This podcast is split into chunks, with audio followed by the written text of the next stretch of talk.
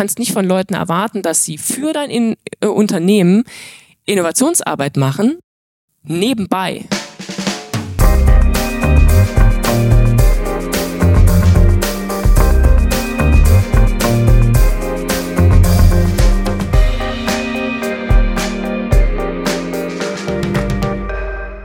Herzlich willkommen zu einer neuen Folge Future Candy Podcast. Schön, dass ihr wieder dabei seid in der neuesten Staffel. Diesmal geht's mal wieder um das Thema Innovation, wie immer. Aber wir wollen nicht nur die großen Unternehmen zu Wort kommen lassen, sondern wir gehen jetzt zurück und laden auch wieder Startups ein oder Experten zum Thema Innovation, die also so ähnlich sind wie wir bei Future Candy. Und endlich haben wir jemanden hier bei uns, die wir schon sehr, sehr lange bei uns haben wollen, die Susanne Harnisch. Schön, dass du da bist. Hallo, schön, dass ich da bin. Genau. Susanne, du bist äh, Geschäftsführerin von XO Projects, äh, eine Innovationsagentur, Beratung aus Hamburg. Mhm. Und wir sind Mitbewerber und oder Wegbegleiter. Und ihr macht das ein bisschen anders als wir. Wir kommen ja aus dem Bereich Technologies und äh, Trends. Ihr kommt halt sehr stark aus dem Bereich Organisationsveränderung. Und ähm, deshalb wollen wir heute reden. Wie verändert man Organisation? Äh, ja, das kann ich nicht einfach so in einem Satz beantworten. Also tatsächlich haben wir, ähm, ich fange mal ein bisschen anders an, vielleicht wie wir da hingekommen sind, weil wir haben äh, eine ganze Zeit lang tatsächlich Unternehmen, sagen wir mal, relativ klassisch begleitet in Innovationsprozessen, einfach in Strategie, Ideation und Prototyping und haben festgestellt, dass die meisten Leute aber Probleme haben, diese ja, nach euphorischen Workshop-Ergebnissen irgendwie das Ganze in die Tat umzusetzen und dass das immer an verschiedenen internen Hürden scheitert. Und, äh, und so die Klassiker sind, wir haben gar eigentlich keine Zeit, das wirklich zu machen. Priorisierung, äh, das Tagesgeschäft ist irgendwie dann doch wichtiger. Das Projekt kommt zu, zum Erliegen. Und das war so der Grund, warum wir uns damit mehr beschäftigt haben, wie eigentlich sozusagen dieser hintere Teil, das klingt aber so ein bisschen komisch, der hintere Teil von, von, von Innovation, aber sozusagen dieser Umsetzungsteil, das war sozusagen der erste Ansatz, äh, eigentlich ja, wie der, damit das dann sozusagen so eine, eine Idee oder auch ein Prototyp dann wirklich auch ein Produkt wird. Und dabei haben wir wiederum festgestellt, dass das gar nicht der hintere Teil vom Innovationsprozess ist, sondern eigentlich da ganz, ganz, ganz äh, noch viel weiter vorne. Wenn ich möchte, möglichst viele bis fast alle Leute in meinem Unternehmen innovativ denken, neue Themen, neue Trends aufnehmen und äh, daraus irgendwie Ideen entwickeln und, äh, und äh, Sachen weiterdenken, dann muss ich auch einen, einen Raum schaffen, eine Kultur äh, erzeugen, äh, in, der das, in der das möglich ist. Und das hat ganz viel damit zu tun, dass, ich Leuten erlaube, Dinge auszuprobieren. Du darfst das ausprobieren, darfst aber auch einen Fehler dabei machen, aber du darfst vor allem Zeit dafür verwenden, dass man auch bisschen Budget mal bekommt, um Dinge auszuprobieren, weil Zeit alleine reicht häufig nicht aus. Also wenn ich dann irgendwie einen Prototypen bauen will oder so, dann muss ich auch mal ein bisschen Geld äh, in die Hand nehmen. Es muss gar nicht viel sein. Es gibt nicht so viele Leute im Unternehmen, die den eigenen Antrieb haben, eine, einen, weiß ich nicht, einen Trend, der gerade akt, äh, aktiv ist, aufzugreifen, die ganzen Tools auszuprobieren, die es dazu gibt und dann dafür eine Idee zu entwickeln, sondern die meisten Leute brauchen ein bisschen Hilfestellung dabei. Und das ist das eigentlich, was wir hauptsächlich, bis sich das eben äh, ja, verselbstständigt und das eben auch regelmäßig mit den Leuten zu machen. Okay, also da wollen wir natürlich eintauchen, weil ich glaube, das ist, ist wirklich ein, massives Problem. Wir, wir beobachten ja, dass hier in Deutschland, dass, dass wir natürlich jetzt auch in härteren Zeiten sind wirtschaftlich und ähm, wir, wir kommen aus diesem Digitalisierungspush dieser, der, der Pandemie und die, die Strukturen, äh, die, die haben sich auf einmal so extrem gedreht in der Zeit und jetzt äh, sind sozusagen viele Sachen jetzt fällt auf, dass sozusagen die richtige Struktur noch nicht gelegt ist. Also dass diese Offenheit, dass das, dass das weiterhin sozusagen so eine, so eine digitales Arbeiten zum Beispiel, dass, dass dafür eine Offenheit herrscht. Also ich sehe das ganz konkret bei dem Thema KI. Wenn wir zu Unternehmen gehen, dann gibt es eigentlich kein Unternehmen mehr, das nicht zumindest mal ChatGPT ausprobiert hat oder da auch äh, die Leute sozusagen, selbst wenn es keine offizielle Regelung gibt, da die, die einzelnen Mitarbeitenden darauf zugreifen und das dann irgendwie nutzen und da rumspielen. Aber ganz selten gibt es da eine wirklich eine nachhaltige Strategie, wo Firmen sagen, du, ich baue jetzt mein eigenes äh, KI-Programm, wie Bosch das zum Beispiel macht mit Bosch GPT oder, oder DM hat das jetzt angekündigt, dass sie das machen wollen. Äh, sozusagen diese, diese tiefe Verwurzelung von neuen Technologien und neuen ansetzen, die dann, die dann direkt in der Organisation aufgenommen werden. Das ist ja wahrscheinlich der, die Ursache, die wir beobachten. Und du sagst jetzt genau, also du, ihr nimmt die an die Hand. Vielleicht kannst du das ein bisschen konkreter machen. Also zeig uns mal ein, ein Beispiel, wie würdest du das jetzt angehen? Also wie würde man das jetzt wirklich machen? Also die Grundlage immer, das sagen, also das nochmal ganz kurz, ganz kurz allgemein, die Grundlage ist immer, wir versuchen eigentlich Innovationsarbeit als Routine zu etablieren. Und deswegen ist sozusagen, wenn ich jetzt mal ein Beispiel rausnehme, wir haben äh, im, jetzt muss ich überlegen, im Verla vergangenen Jahr ein äh, Unternehmen begleitet, die wollten gerne im Nachhaltigkeitsbereich äh, ein Angebot schaffen. Und die hatten auch eine Vorstellung davon, wie das gehen soll, sozusagen so grob. Ne? Ich ist auch, äh, haben so grob sich den Innovationsprozess äh, skizziert, auch mit äh, irgendwie Stufen und so weiter. Und das Ganze sollte dezidiert ein Intrapreneurship-Programm sein, also ein Programm, wo eben und Mitarbeitende aus allen möglichen Bereichen auch teilnehmen können. Und wir haben dann einfach uns überlegt, wie sieht denn ein, also das machen wir ja regelmäßig. Also wir begleiten letztlich diesen Innovationsprozess zum einen. Also wir überlegen uns, wie sieht der äh, Ideenworkshop aus, äh, begleiten den auch. Äh, wir machen mit den Leuten zusammen die Validierung dieser Ideen. Das heißt, wir machen mit, wir arbeiten mit denen zusammen die Konzepte dann aus, äh, aus den Ideen, die, ähm, die sie am besten fanden. Wir machen mit ihnen zusammen qualitative Tests, also äh, Befragungen mit, äh, mit mit deren Endkunden letztlich, um, okay. zu, um, zu, äh, um das zu prüfen. Und das machen wir aber quasi immer so im, im Zusammenspiel. Also wir bereiten Sachen vor, in der, sozusagen im, wenn die das das erste Mal machen, bereiten wir viel vor und geben denen sozusagen Sachen an die Hand. Und wir machen auch mit denen, wenn die, wenn die Ideen gut äh, angekommen sind bei den Kunden, im nächsten Schritt einmal wirklich in, eigentlich immer in so Workshops, Working Sessions, jetzt hast du die Idee, jetzt bau daraus mal ein Businessplan. Wir benutzen die ganz normalen Tools, die man als Startup auch benutzen würde, Lean Canvas und füllen die mit denen aus. Ich würde sagen, all die Dinge, die ein Startup natürlicherweise anfängt zu machen, wenn er eine Idee hat, zu gucken, wer ist meine Zielgruppe, das machen wir mit denen eben einfach geführt, wirklich sehr, sehr äh, eng begleitet. Das ist das Erste. Und das machen wir sozusagen üblicherweise an einem Durchlauf. Also dann haben die sozusagen, dass sie das einmal gesehen haben und dann schauen wir, wie können wir diese Ideenrunden, äh, also oder Workshops, wie können die, die innerhalb, also entweder selbst moderiert oder auch von extern moderiert, regelmäßig durchführen in ihrem Unternehmen und äh, eigentlich jeden Prozessschritt, den wir im Detail mit denen einmal gemacht haben, ähm, wie können die das sozusagen immer wiederkehrend machen. Und dann kommen aber häufig, und das ist, war eben auch bei diesem Projekt so, wir haben sozusagen mit denen den kompletten Prozess durchlaufen, bis zu einer Schwelle, wo sie eigentlich jetzt eine Freigabe hätten bekommen müssen, eine Budgetfreigabe, um einen MVP zu bauen für ein, für ja, ein ja. Thema. Und da ist es dann äh, mehr oder weniger stecken geblieben aus verschiedenen Gründen. Und was wir aber gelernt haben, und deswegen machen wir mal gerne erstmal so einen Innovationsprozess, wir lernen dann eigentlich sehr viel über das Unternehmen, während wir das durchlaufen. Wir haben festgestellt, die Leute haben eigentlich keine extra Zeit bekommen dafür, um diesen Prozess zu durchlaufen. Der war aber relativ arbeitsintensiv. Also das heißt, wenn wir machen mit denen einen Ideenworkshop, da brauchen sie mal mindestens einen Tag. Wenn wir äh, Konzepte testen und die sind da mindestens dabei, also weil sie mitschreiben und die Ergebnisse mithören oder sie auch das Interview führen, dann hast du äh, nochmal einen Aufwand von fünf, sechs Stunden vielleicht, wenn du mit fünf Leuten testest. Dann müssen sie einen Business Case erarbeiten. Dann hast du äh, drei halbtägige Workshops haben wir gemacht, wo die erstmal das ganze Thema verstehen, äh, wo sie den Lean Canvas ausfüllen, die Lücken äh, identifizieren. Dann müssen sie zwischendurch eben nochmal Recherchearbeit le leisten. Das heißt, sie müssen im Unternehmen recherchieren, was, wie groß ist wirklich der Aufwand. Sie müssen sich den Markt angucken. Sie müssen sich die Zielgruppe angucken. Und das sind alles Aufwend Zeitaufwände, die sozusagen in dem Fall on top kamen zu dem, was sie normalerweise gearbeitet haben. Sozusagen so, das sind für uns dann immer so Hinweise darauf, das funktioniert so nicht. Also du kannst von Leuten erwarten, das finde ich eigentlich so einen ganz, ganz wichtigen Punkt, du kannst nicht von Leuten erwarten, dass sie für dein in äh, Unternehmen Innovationsarbeit machen, nebenbei weil sie eigentlich in ihrer Freizeit, klar, Überstunden, je nachdem, wie, was das für ein Unternehmen ist, werden die bezahlt oder ausgeglichen, wobei ausgeglichen auch immer eine äh, ganz äh, interessant ist, weil wann wird das aus?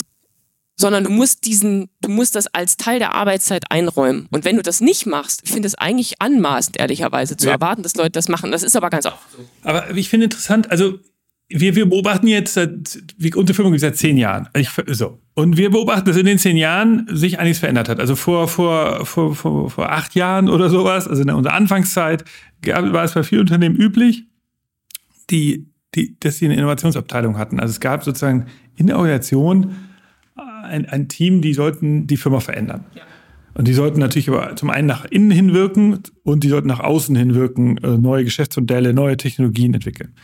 So, jetzt haben wir festgestellt, viele Unternehmen haben festgestellt, dass das funktioniert nicht. Da nur so eine Abteilung haben, äh, entweder waren diese Firmen, diese Abteilungen so erfolgreich, äh, dass sie dann ähm, integriert wurden, dass das dann eigene Geschäftsbereiche wurden, oder sie waren halt überhaupt nicht erfolgreich und Was meinst äh, wurden aufgelöst. Genau, weil, weil sozusagen natürlich auch die harten Kennzahlen muss man vielleicht auch, weil wenn die dann nur sozusagen betriebswirtschaftlich gemessen werden, dann, äh, dann funktioniert es nicht. Und natürlich in der Krise bewertest du Sachen dann betriebswirtschaftlich und nicht mehr äh, nach vielleicht ähm, ähm, anderen Werten.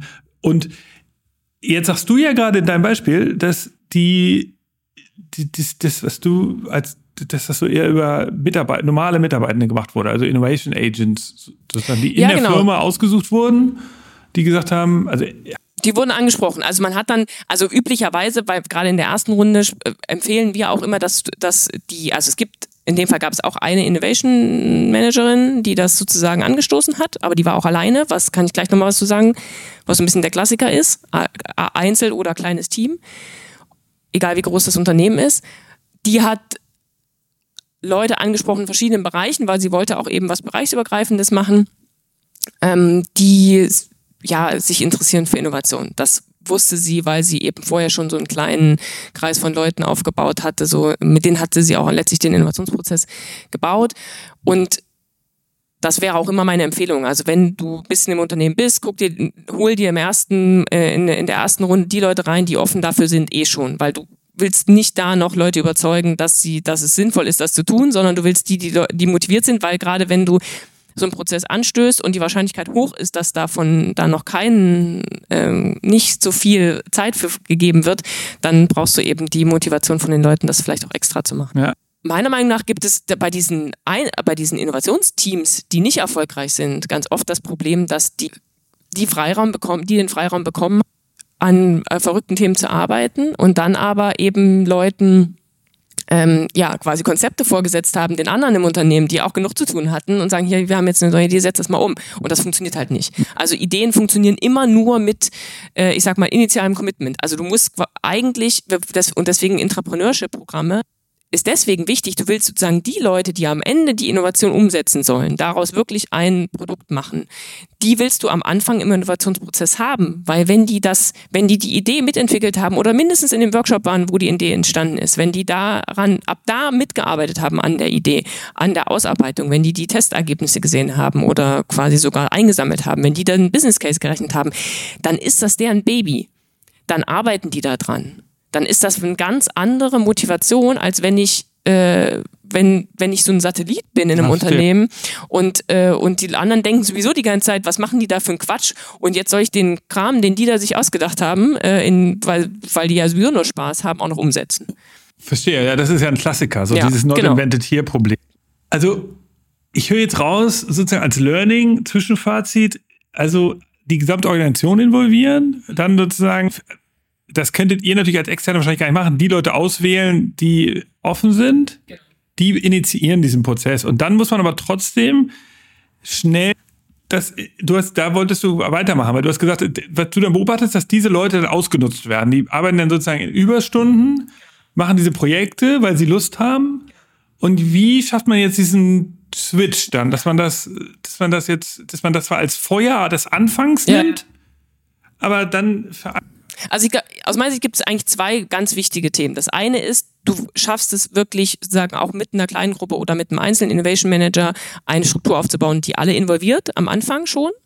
Und das zweite ist, und deswegen arbeiten wir immer mehr auch wirklich nur mit Unternehmen, wo auch die Führungskräfte, auch die obersten Führungskräfte im Boot sind. Die meisten Unternehmen schreiben sich auf die Fahne, dass sie Innovation. Du kannst findest keine Webseite heutzutage mehr, wo irgend nicht ein das Unternehmen damit wirbt, dass es super innovativ ist. Aber wenn du mit der Geschäftsführung sprichst, dann ist das ganz oft überhaupt nicht richtig strategisch verankert. Also es ist zwar, wir sind innovativ, aber da kommt dann nichts mehr.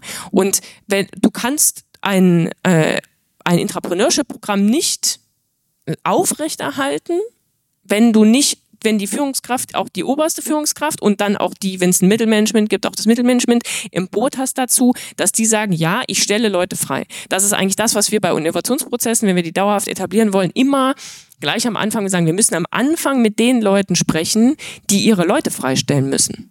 Also eigentlich die Fachbereichsleitung. Weil wenn die sagen, nee, das mache ich nicht, kannst es, du kannst es vergessen. Da musst du dir ein anderes Modell überlegen. Da muss, kann, es gibt die, ich finde, dieses, was hast du gerade gesagt, dieses Modell von, die sind dann weg, weil sie dann eine Unit werden, eine neue. Das kann man ja, das kann man ja immer wieder triggern. Ich finde das gar nicht so eine schlechte Variante. Das ist sozusagen, du, äh, du hast ein kleines Team, was Innovation startet und wenn sie mit irgendwas erfolgreich sind und Leute reinholen, dann bleiben die da entweder oder sie starten wieder eine neue Unit. Das funktioniert auch. Das ist ein, einfach ein anderes Modell. Aber wenn du das, das ist nur würde ich sagen, ein bisschen aufwendiger, weil du erstmal eine Zeit lang Leute für Innovation abstellst und nicht genau weißt, wann da jetzt wirklich ein, was Gutes rauskommt. Und der Vorteil von Entrepreneurship-Programm ist grundsätzlich, dass ja auch wenn kleine Dinge abfallen, die im laufenden Tagesgeschäft einfließen können. Also ein Entrepreneurship-Programm ist für mich immer, hat immer zwei Ziele und deswegen ist es vielleicht sogar besser vermittelbar. Du hast einmal wirklich das Ziel, konkret Innovation zu entwickeln. Das ist aber immer auch ein bisschen Glücks, also da ist immer auch ein bisschen Glück dabei, dass das jetzt auch funktioniert so. Mhm. Das kann man nie, das ist ganz schwierig auch sozusagen, ich kann, ich kann dir nicht versprechen, dass du jetzt in den nächsten äh, im nächsten Jahr äh, eine knaller Innovation in deinem Entrepreneurship-Programm entwickelst. Und das Zweite ist aber, dass Leute in diesem Programm, und zwar alle, die daran teilnehmen, etwas über äh, innovatives Denken lernen. Und das können sie in jedem Moment in ihrem Arbeitsalltag anwenden. Und das hat halt dann eben was damit zu tun, dass ich Dinge mal schneller ausprobiere dass ich offen bin für einen anderen Angang, dass ich bestimmte Methodik einfach involviere, um, um Sachen auch zu machen. Also ich, ich habe mir in meinem Studium mal kennengelernt den Begriff der externen Effekte in der VWL das sind sozusagen nicht messbare äh, Größen, die, die sozusagen sich auf eine Volkswirtschaft auswirkt. Also mir, ich, mir kommt das immer hervor, wenn ich über so die lebenswerteste Stadt oder das lebenswerteste Land lese, dann sind das häufig ja ähm, Gründe, die da aufgezählt werden, die überhaupt nichts mit einer ne klassischen Kennzahl zu tun haben. Also ich glaube, Wien ist besonders lebenswert, Hamburg soll auch einigermaßen lebenswert sein, Kopenhagen, so äh, Klassiker. Und die Gründe sind häufig sowas wie, ja, irgendwie äh, super Kultur, nah am Wasser, ähm, schöne Freizeitgebiete und sowas. Da würde man jetzt ja gar nicht lesen, wie Arbeitskräfte, wirtschaftsstark, sicher und sowas. Also, und das ist, glaube ich, auch das Thema, warum ich das jetzt anspreche, weil das bei Unternehmen ähnlich ist. Also, ich beobachte, dass Innovationen ja häufig etwas haben, etwas nicht Messbares haben. Also, äh, sowas wie, äh, oder jetzt die Frage an dich ist, siehst du das auch so? Also, das, wir haben Anfang, in der Anfangszeit immer gesagt, viel hilft viel. Also als, wenn ich in, wenn wir als Future die Innovationsabteilung betreut haben, haben wir gesagt, möglichst viele Innovationsvorhaben anstoßen, ja. äh, so dann, dann, dann, dann nur das, das wahrscheinlich stimmt das heute nicht mehr ganz, weil Fokus auch nicht schlecht ist, äh, weil wenn man so viele anstößt, dann wird man auch schnell angreifbar. Da funktioniert ja alles nicht, funktioniert ja alles nicht. Also ich glaube, heute ist es ein bisschen anders. Aber vor ein paar Jahren war das noch so, dass man sagt, möglichst viele Sachen anschieben weil dann denken Leute, einmal die von außen aufs Unternehmen gucken, aber auch die im Unternehmen sagen, wow, ey, die machen ja echt viel. Ähm, ja, also jetzt die Frage, ist das, ist das, ist das richtig? Wie siehst du?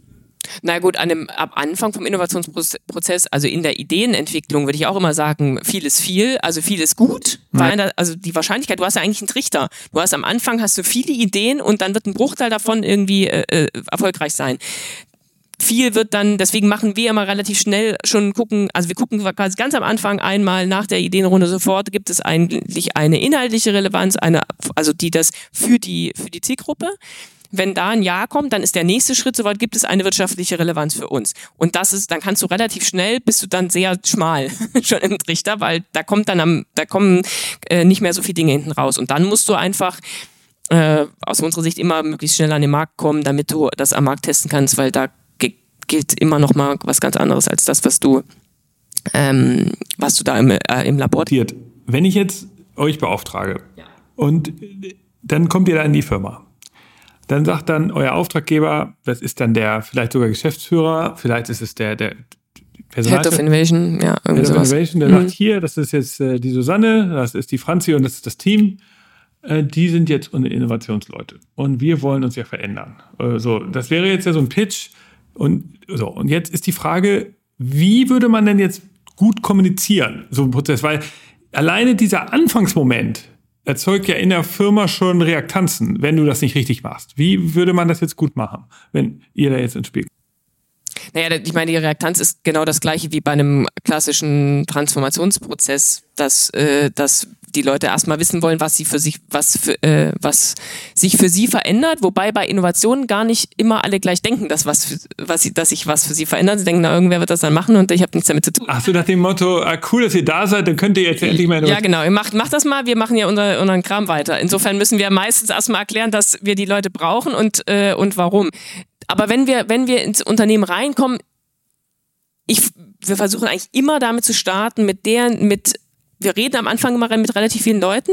Also egal, was sozusagen jetzt die Zielstellung ist, ob das Ziel ist, dass wir, wir machen ja auch manchmal erstmal Strategie für Innovation oder ob wir irgendwie versuchen sollen, einen Prozess zu etablieren, sprechen wir, versuchen wir immer erstmal uns einen Überblick darüber zu verschaffen, wie der aktuelle Stand ist. Also wie werden Innovationen wenn Innovationsprojekte, wie laufen die aktuell ab?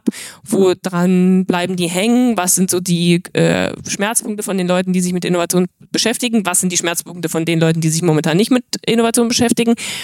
Und machen uns eigentlich erstmal einen, einen Überblick. Und dann versuchen wir mit den wichtigsten Leuten, die wir identifiziert haben, die sozusagen in dem Innovationskontext eine Rolle spielen, eigentlich ein gemeinsames Verständnis und Ziel dafür aufzubauen, was, was wir jetzt erreichen wollen und wie.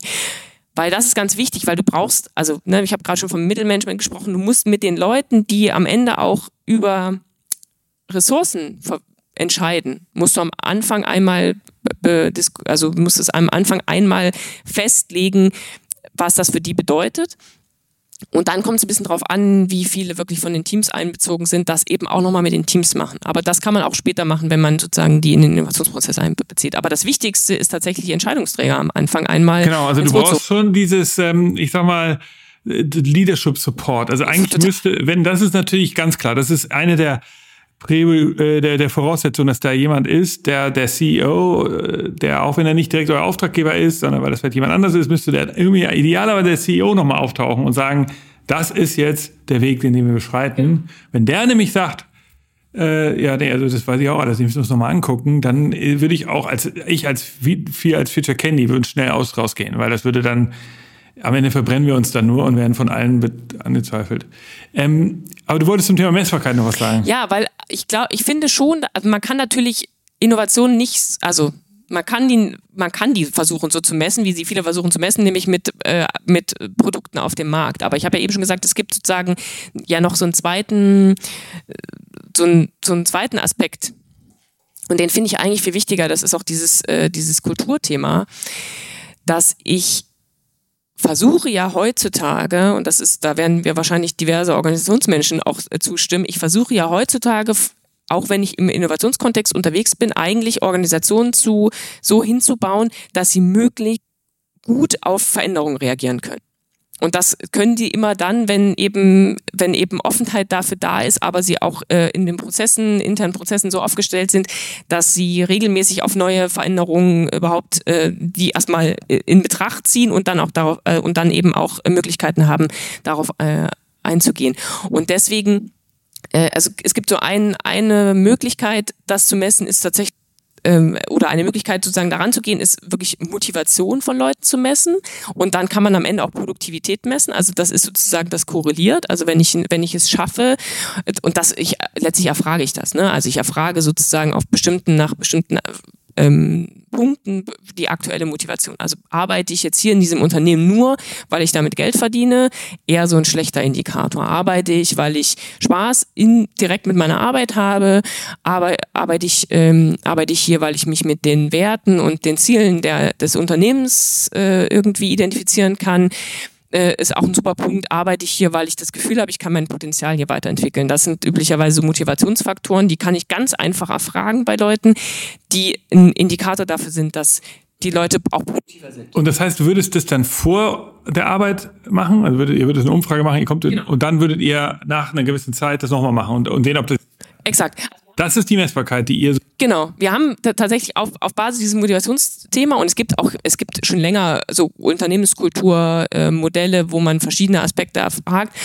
Und weil wir immer dieses Thema haben, wenn wir über Kultur reden oder auch Innovation, dass Leute gerne eigentlich das messen wollen, aber man das so schlecht messen kann im Output von oder äh, ja von von oder so lange dauert, bis da wirklich mal ein Produkt äh, haben wir so eine wir haben so eine Art Radar gebaut, die wirklich auch ein bisschen zugeschnitten ist, das zugeschnitten ist auf Innovationsthematik, wo wir eben am Anfang in diesem Teil, wo wir auch mit Leuten sprechen, das machen wir trotzdem noch, weil wir wollen ein Gefühl auch entwickeln für, für, die, für das Unternehmen, befragen wir eigentlich nahezu alle Mitarbeitenden auf verschiedenen Kategorien, wie sie gerade das Unternehmen und die Arbeitsweise und, äh, und eben die Kultur wahrnehmen ziehen wir daraus schon erste Ansatzpunkte, wo wir unbedingt dran arbeiten müssen. Da kann eben rauskommen, der größte, das größte Thema ist Führungskultur, da kann aber auch rauskommen, es gibt irgendwie Kommunikationsprobleme oder es gibt, also verschiedenste Themen können da rauskommen.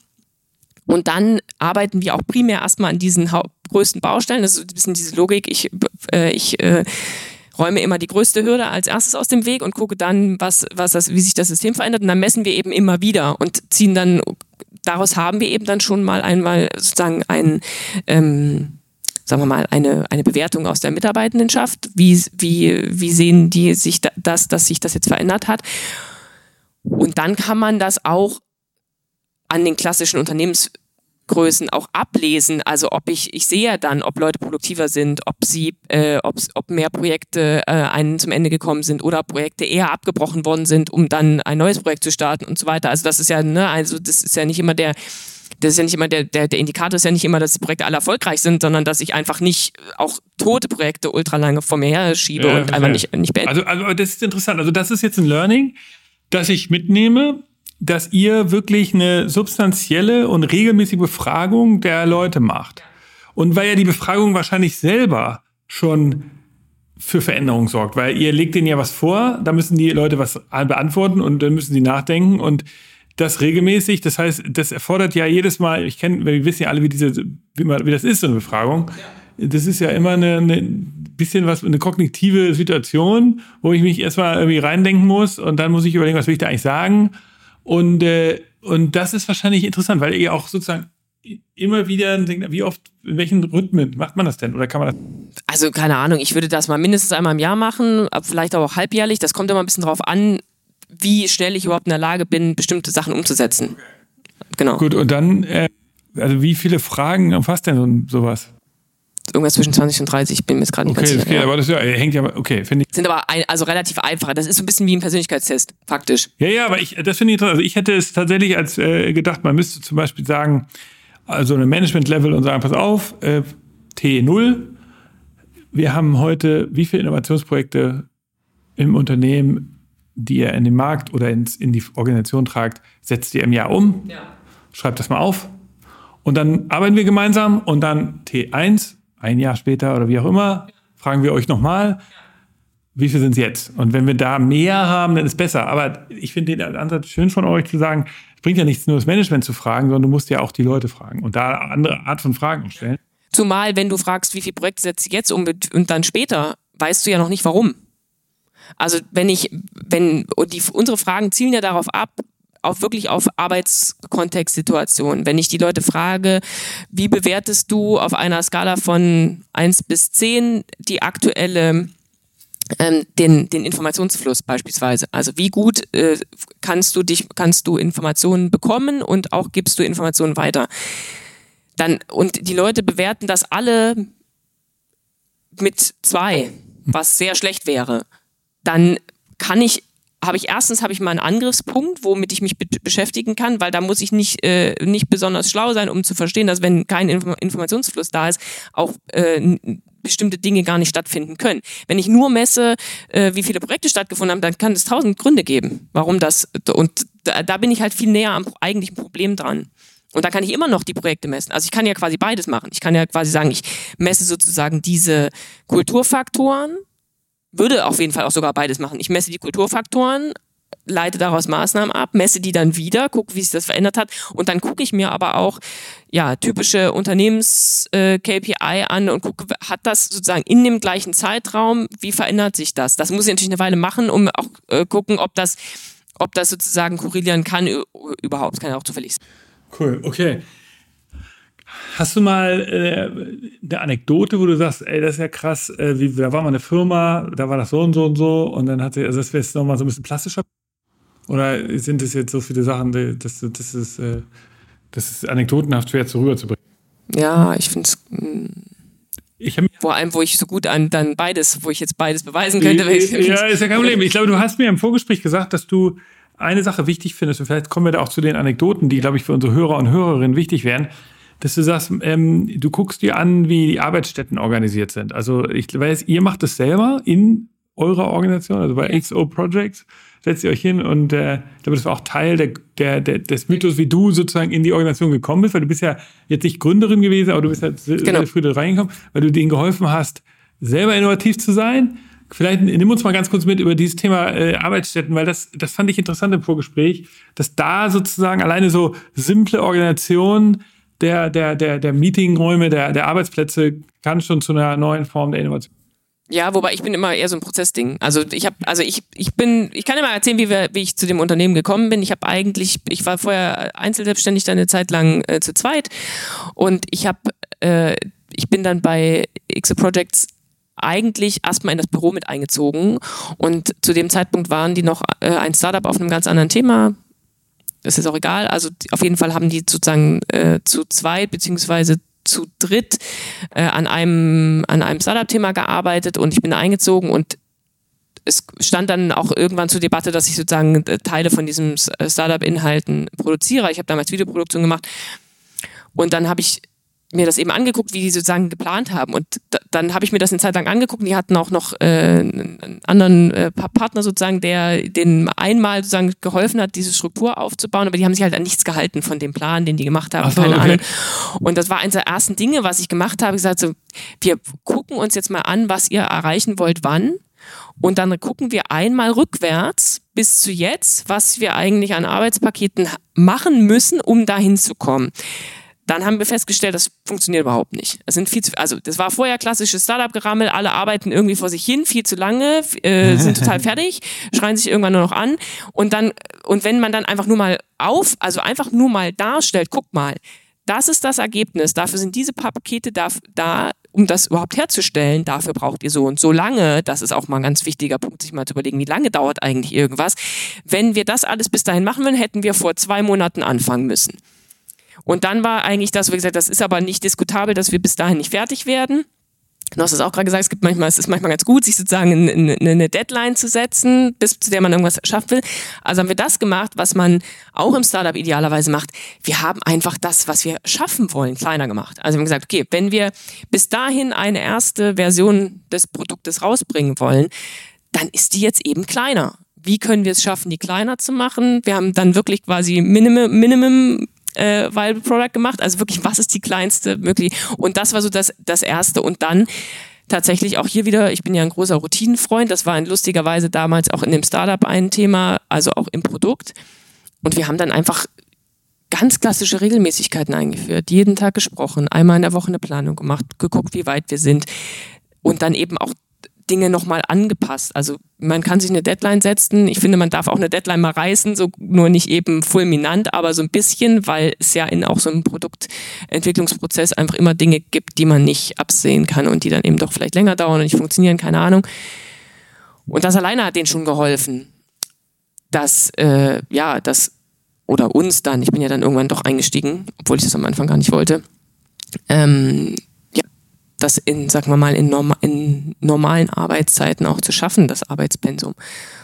Und für mich ist halt einfach. Also diese Methode, die, die nennt man sozusagen Retrospektive. Ach so, genau, eine, eine Methode, die finde ich auch immer, das ist so ein bisschen das, was auch so ein Fragebogen manchmal auslöst. Äh, Reflexion, also eine Sache, die äh, natürlich für Zusammenarbeit super simple Methode aus, äh, aus dem agilen Arbeiten, Retrospektive, also einmal in einem größeren Abstand, ähm, je nach Team, ähm, sich hinzusetzen, zu gucken, wie arbeiten wir zusammen. Also gar nicht, gar nicht auf Produktebene zu gucken, was haben wir erreicht, wo wollten wir hin, sondern wirklich, wie funktioniert unsere Zusammenarbeit gerade, wie funktioniert, kommen wir gut miteinander zurecht und das ich habe das, ich hatte das schon mal in irgendeinem Team, da haben die das wieder abgeschafft. Ich so, wenn ihr irgendwie schafft alles ab, aber schafft nicht die Retrospektive ab, weil das ist ein ganz, ganz einfaches Mittel und das, was eine ultra krasse ähm, Wirkung entfalten kann. Weil du hast, ich meine, du musst es schaffen, dass in einem Team, manchmal ist es besser, die Führungskraft geht vielleicht auch raus aus dem Team, je nachdem, wie ihr so aufgestellt seid, aber du musst es, du musst einen Raum schaffen, wo alle auch sich trauen, was zu äußern. Das kann am Anfang eben sein, dass das nicht so ist, aber das entwickelt sich. Vor allem entwickelt es sich, wenn man ähm, wenn die, wenn die Retrospektive auch Wirkung zeigt. Also du sammelst am Anfang, was läuft im, im, im einfachsten Fall, was läuft gut, was läuft schlecht und entwickelst äh, Maßnahmen dafür, für die, für die Dinge, die äh, schlecht sind. Und es ist aber, es ist eben einmal im Moment sozusagen, sozusagen Hindernisse aus dem Weg zu räumen oder Dinge anzusprechen, die im Team immer nerven. Aber es ist auch eine super Möglichkeit, in, in wiederkehrenden Abständen einfach mal die Erfolge zusammen zu feiern, was auch nicht standardmäßig stattfindet. Ja, stimmt. Kleine Erfolge, man neigt dazu, immer sofort das nächste genau. Ding zu nehmen. Ich, ich finde eine Sache nochmal interessant, die vielleicht für die Hörer und Hörerinnen, dass man das nochmal so ein bisschen Stress. Diese, also die Retro, äh, Retrospektive ist also etwas anderes als diese äh, dieses von hinten denken, vom, vom Ergebnis ja. her denken. Das sind also zwei unterschiedliche Methoden. Das eine ist eher so eine Art Insicht in das Team, dass sie sich selber äh, sagen, was funktioniert so gut, was funktioniert nicht so gut. Äh, welchen Rhythmus würdest du für das empfehlen? Ich, mir hat mal ein anderer äh, Geschäftsführer gesagt, der, der Rhythmus, den merkst du selber. Wenn es anfängt zu, zu, zu zwicken und so, so unbequem zu werden, die Stimmung komisch wird im Team, dann ist der, dann ist es wieder Zeit für eine Retrospektive. Das, man kann das ein bisschen austesten. Bei uns ist das so alle zwei Monate. Äh, es kann aber auch sein, wenn es ein größeres Team ist und die sehr eng zusammen, dass man das alle vier Wochen machen muss. Es kann auch sein, wenn sonst alles gut läuft, dass alle drei Monate reichen. Aber ich, das kann man auch ausprobieren. Also ich würde einfach mal sowas wie mit im Mittel zwei Monate anfangen und dann mal gucken, wenn die Leute sich nichts zu sagen haben, dann kannst du den Zeitraum größer machen. Wenn ultra viel kommt oder dazwischen schon Leute irgendwie. Okay, und dann, dann nochmal von dem Ergebnis her denken. Das ist ja fast eine Binsenweisheit, aber es ist eine wirklich super Tool. Und im Übrigen, eines der erfolgreichsten Unternehmen der Erde nutzt das. Ich, wir hatten mal äh, einen Besuch bei Apple und dort haben die uns erzählt, dass ihr Apple so organisiert ist, dass sie erstens gar keine Chefs haben für ihre Projekte. Also sie haben ja keinen Chef des iPhone-Produkts. Die nennen das Programm. Das iPhone-Programm, das iPad-Programm, das äh, iTunes und so weiter. Das sind alles äh, äh, natürlich Programme, die sie fahren, aber da drin gibt es eben keinen Vorgesetzten. Also es gibt nicht den Chef des iPhones, sondern äh, das sind Teams und diese Teams setzen sich zusammen und machen das genau wie du sagst. Die setzen sich, also äh, der, der Release-Datum für das iPhone ist immer Juni weil es ja im September dann in den Verkauf geht. Das heißt, sie sagen, bis Juni muss das Ding fertig sein. Dann haben sie Juli in, in Cupertino, wird das, den, dann wird das im Juli getestet und im August dann produziert. Und ähm, äh, das heißt, sie, und die können dann eigentlich, die, und jetzt beginnt also schon wieder die, die Produktion fürs nächste iPhone. 2016 und die sitzen dann da und schreiben halt auf, was soll denn das 16er iPhone alles können. Und da entstehen so 200 Ideen im, in der gesamten Cupertino, in der gesamten Apple-Organisation, weil jedes Team irgendwie ist in einem, es gibt ja eben nicht die Trennung. Jeder, jedes Development-Team ist irgendwie involviert in, in alle der Programme. Und dann kommt erstmal so eine lange Longlist und dann wird geguckt von den Chefs des Programms, was, würden, was schaffen wir denn überhaupt bis Juni? Genau. Und dann werden von den 200 Sachen, die das neue iPhone machen sollen, werden dann, äh, wird das reduziert auf 40 Features. Und diese 40 Feature werden dann überprüft, so, das kannst du ja messen. Du weißt, okay, du schätzt dann, um das umzusetzen, brauchen wir vier Programmierer, aber die haben wir ja gar nicht, weil die alle so, so kannst du ja überlegen, irgendwann sagt Apple dann natürlich, okay, das haben wir jetzt zum fünften Mal hier auf der Liste stehen. Wir haben keine Programmierer, wir haben keine Knowledge, dann kaufen wir jetzt ein Unternehmen, die das können. Ja. So machen sie es dann natürlich. Aber ähm, insofern, das ist ein interessanter Akt, um Innovationsprojekte voranzutreiben wenn man Apple ist, aber auch anscheinend, wenn man nicht Apple ist, hast du? Ja, also ich meine, Ziele sind immer ein, also wir fangen eigentlich jedes Projekt mit dem, mit dem, mit dem Ziel an, was wir erreichen wollen. Was ich jetzt machen würde in dem Fall, weil ich ja trotzdem ein großer Freund von agilem Arbeiten bin und das, es gibt ja sozusagen so zwei, zwei, eigentlich zwei Strömungen. Die einen sagen, du fängst mit dem Ziel an und die anderen sagen, du fängst mit dem an, was du kannst. Aber ich finde halt immer, du kannst beides extrem gut zusammenführen. Also du kannst einmal sagen, wo will ich hin? Also was, ne, was hätte ich denn gerne als, äh, als Feature-Liste für das iPhone? Ich würde die dann halt priorisieren. Weil wenn irgendwann die Zeit knapp wird, und klar, du musst sie priorisieren, du musst dir ungefähr überlegen, wie, äh, wie lange es dauert, aber jeder, der schon mal sich überlegt hat, wie lange eine Aufgabe dauert, weiß auch, dass man in, ich weiß ich nicht, 80 Prozent der Fällen falsch liegt und die Aufgabe noch zwei Stunden länger gedauert hat, dann kann es eben sein, dass du das trotzdem nicht schaffst. Und dann musst du eben aber wissen, was sind die wichtigsten Sachen, die auf jeden Fall rein müssen und was ist sozusagen was, sagen unten, das kann immer weggeschnitten werden. Aber du hast dann trotzdem bist, hast sichergestellt, dass sozusagen die Kernfeatures drin sind und alles, was du sonst noch schaffst, ist sozusagen Bonus. Mhm. Verstehe. Also wir, wir, also ich habe jetzt ja schon eine Menge gelernt. Ein paar Sachen habe ich ja schon gesagt. Also einmal äh, finde ich interessant, dass, dass ihr ähm, in der Organisation kommt und dann erstmal sehr, ja, ich sag mal, bedacht kommuniziert. Also den Leuten sagt, hallo, wir sind Hilfe, wir wollen, wir wollen eure Unternehmen verändern, aber es geht nicht ohne euch. Das hast du gesagt. Das zweite war, dass ihr natürlich guckt, gibt es in der Organisation, das ist wahrscheinlich das allererste, gibt es da überhaupt den CEO, der, der das Ganze supportet?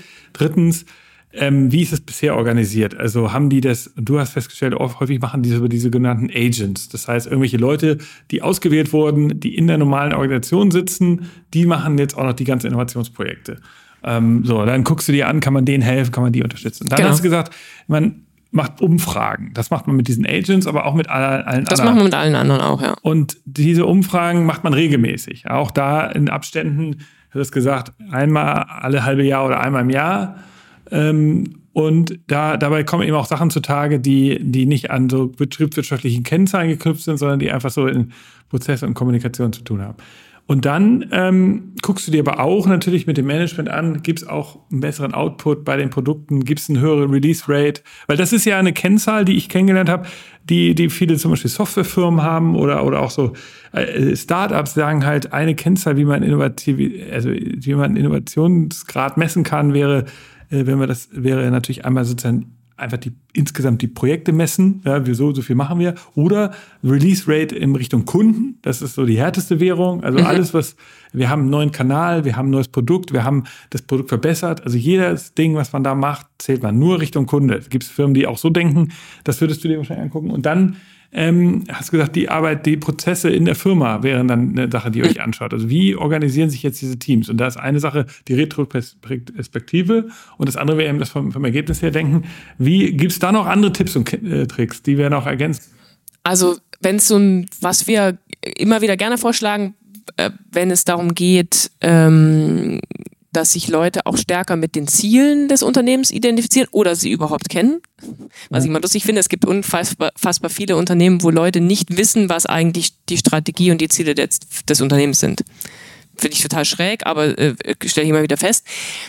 Ähm, was wir total, wir sind große Freunde von diesem OKR-Zielsetzungs, ja. ähm, ja, Framework, würde ich sagen. Wir benutzen es auch selbst, aber das, das ist einfach, es hat quasi zwei ganz, aus meiner Sicht ganz wichtige Aspekte. Das eine ist, dass du unfassbar viel mehr Transparenz darüber schaffst, was will das Unternehmen und äh, was machen die einzelnen äh, Teams und Abteilungen, um darauf hinzuarbeiten. Dann fangen sie vielleicht auch mal an, überhaupt sozusagen darauf also zumindest bewusst darauf hinzuarbeiten, was nicht heißt, dass sie vorher gar nicht dran beteiligt waren, aber das war ihnen vielleicht auch gar nicht klar.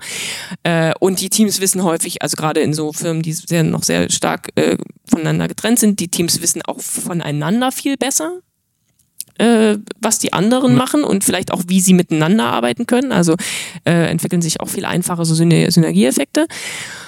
Und das andere ist natürlich, dass ich noch eine viel bessere, ähm, auch wieder Motivationsthema. Ich habe, ich, wenn ich mir mein eigenes, also OKA funktioniert so, dass sozusagen einmal die äh, die oberste Führungsebene äh, erstmal natürlich immer strategische Ziele setzt, aber auch kurzfristige Ziele vorgibt für ein Quartal oder vier Monate oder ein halbes Jahr, das kommt ein bisschen darauf an, was es für ein Unternehmen ist.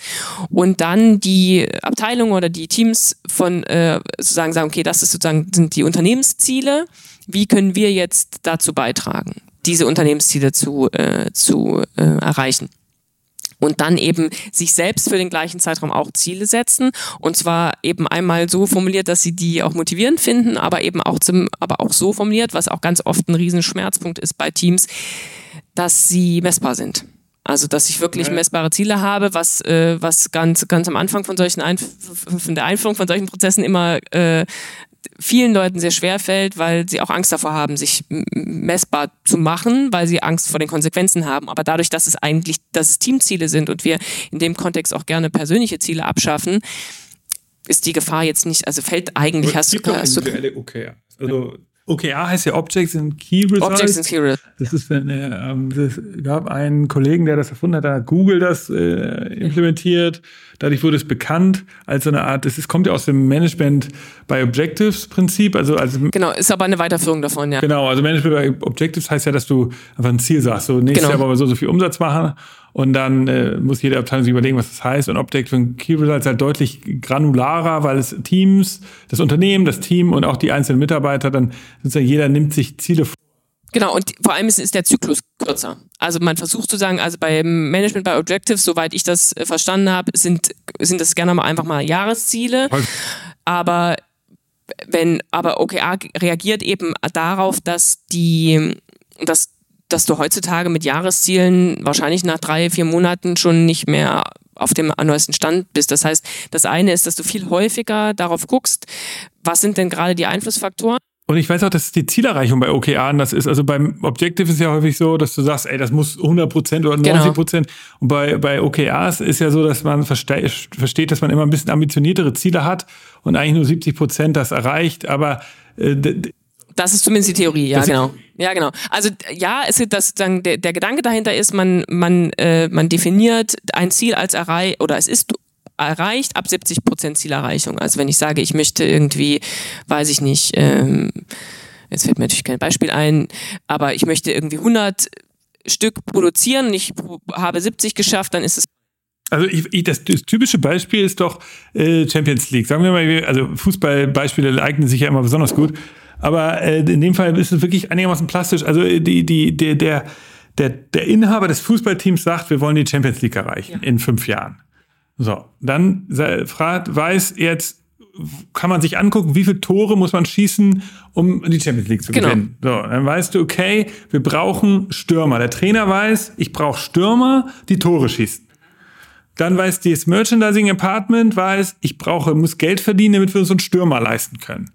Ja, die so und so viel Tore schießen, weil das kannst du alles gucken. Und dann kannst du dir äh, überlegt sich, was muss ich im Merchandise verkaufen, damit wir so viel Geld ummachen, damit wir das ja, genau. Sponsoring Department überlegt sich, wie viel Geld können wir über Werbung einnehmen, damit wir diese Stürmer uns haben. Also so funktioniert dann so ein OKR in so einem System, so dass ein, jedes Team hat seine eigenen Ziele, genau. arbeitet aber auf das große Ziel hin. Genau, das ist quasi jetzt so ein bisschen die Zielpyramide, die du beschrieben hast. Also was, äh, ich, so kann ich, äh, so kann ich auch meinen Beitrag erkennen zu dem, zu dem, zu dem übergeordneten Ziel.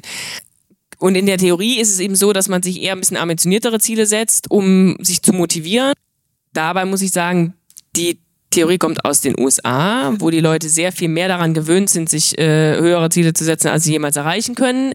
Wenn wir in Deutschland diesen Prozess einführen, dann arbeiten wir am Anfang immer mit 100% Zielen, weil das, das, da, weil die Leute, das schnallen die am Anfang nicht. Also es klingt gemein, aber es ist einfach so, da sind die nicht gewöhnt. Wenn die nicht, also und wir, wir, wir erzählen das sozusagen theoretisch so, dass man das so machen würde und wir sind aber am Anfang trotzdem so, dass, äh, dass wir erstmal Ziele setzen, weil sich alle wohler fühlen. Es geht, so einen OKR-Prozess führst du nicht ein, indem du den Leuten erklärst, so ist es und dann machen die das. Also wir haben das eingeführt, dann, dann begleitest du die über, also nicht unbedingt immer direkt, aber im Sparring dann die Leute, die das intern führen, über, über viele, äh, über, fast über Jahre hinweg, weil die dann ganz am Anfang machst du 100% Ziele und dann sagst du, guck mal, ihr habt jetzt so nach einem Monat von dreien das Ziel schon erreicht. Dann war das wohl ein bisschen unterambitioniert. Traut euch doch mal okay, was. Und dann, äh, und dann weitest du das aus und irgendwann kannst du auch sagen, guck mal, wir machen jetzt mal, wir sind jetzt mal mutig und dann führst du sozusagen diese 70%-Regel ein, ganz langsam. Aber das ist äh,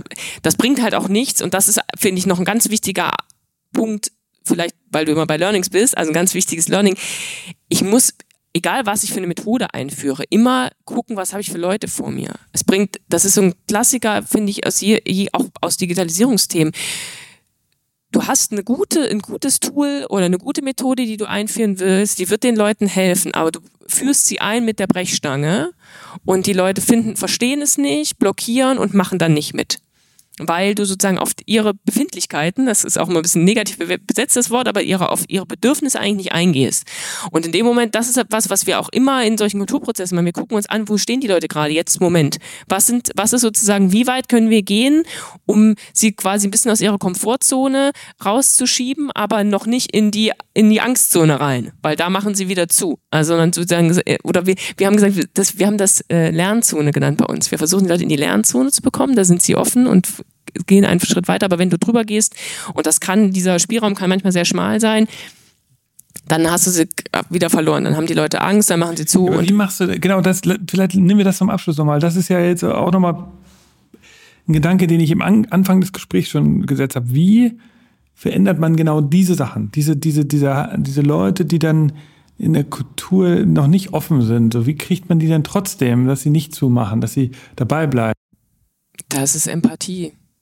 Da gibt es keine einfache Methode. Du musst den Leuten zuhören und, weil, weil, und immer wieder auch, also auch als Führungskraft, immer wieder mit den Leuten ins Gespräch kommen und auch ehrlich von denen hören, wie geht's dir gerade? Also das, was ich bei uns immer mache, wir haben alle zwei Monate, ungefähr zwei bis drei Monate, habe ich mit den Leuten im Team, mit jedem Einzelnen ein Gespräch, sozusagen zusätzlich zur Retrospektive, wo wir manchmal gar einfach nur quatschen über den letzten Urlaub, aber wo immer, wo ich immer die Leute fragen, wie geht's dir gerade? Was macht dir Spaß gerade? Was äh, kotzt dich an?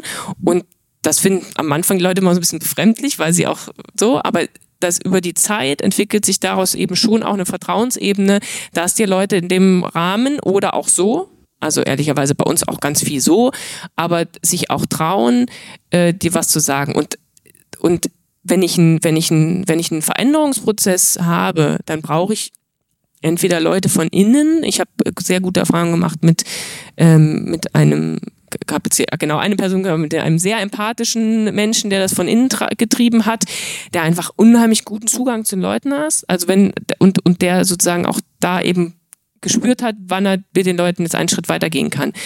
Das ist wieder was, was natürlich für die für so knallharte, zahlengetriebene Management-Leute äh, schwierig zu fassen ist. Aber das ist ein Menschengeschäft. Du musst mit den Leuten herausfinden, wie weit die sind. Wenn du eine, ich sag mal, wenn du eine empathische Führungskraft bist, dann merkst du das wenn du das, wenn dir das nicht liegt, was total fein ist, was ich jetzt auch nicht schlimm finde, musst du jemanden suchen, der das gut.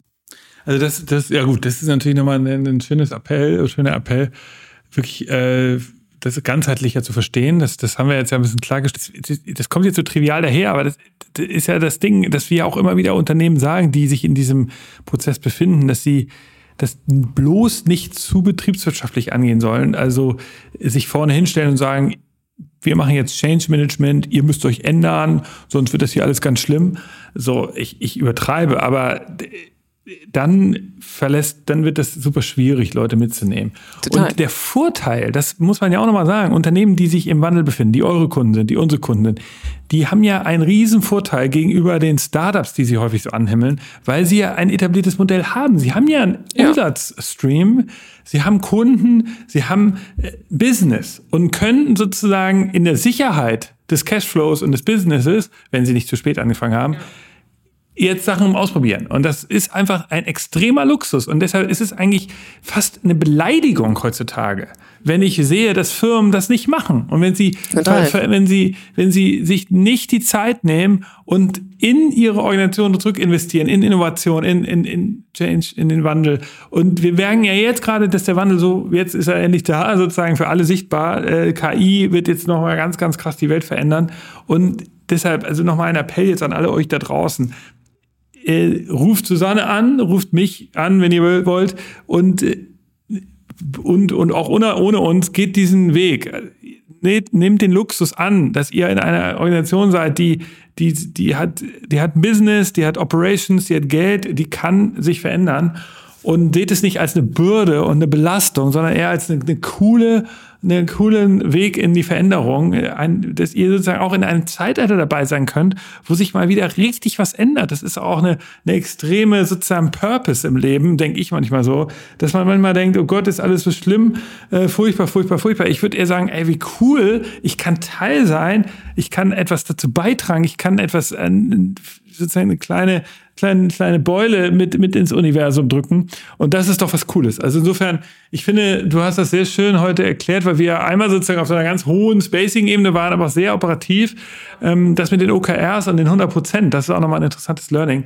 Ich glaube, wir haben heute eine Menge gelernt. Susanne, wo kann man dich erreichen, wenn man möchte und sagt, ey, das war interessant, mit der möchte ich mehr reden, dann wahrscheinlich LinkedIn ist immer ein guter Kanal, wie immer. Ja, auf LinkedIn findet man mich auf jeden Fall oder über die Website die, also XO Projects, ihr seid in Ottensen, Hamburg. Äh, man kann bei euch einfach mal vorbeikommen. das kann man probieren, ob wir dann immer genau in dem Moment da sind. Genau, also, genau. Ich, also ich meine, ihr solltet und ihr solltet euch nicht auf die Google Maps Seiten verlassen. Ja, ich aktualisiere das, ja, schon verstanden. okay, also äh, liebe äh, Susanne, vielen Dank, dass du da warst. Das war sehr, sehr interessant.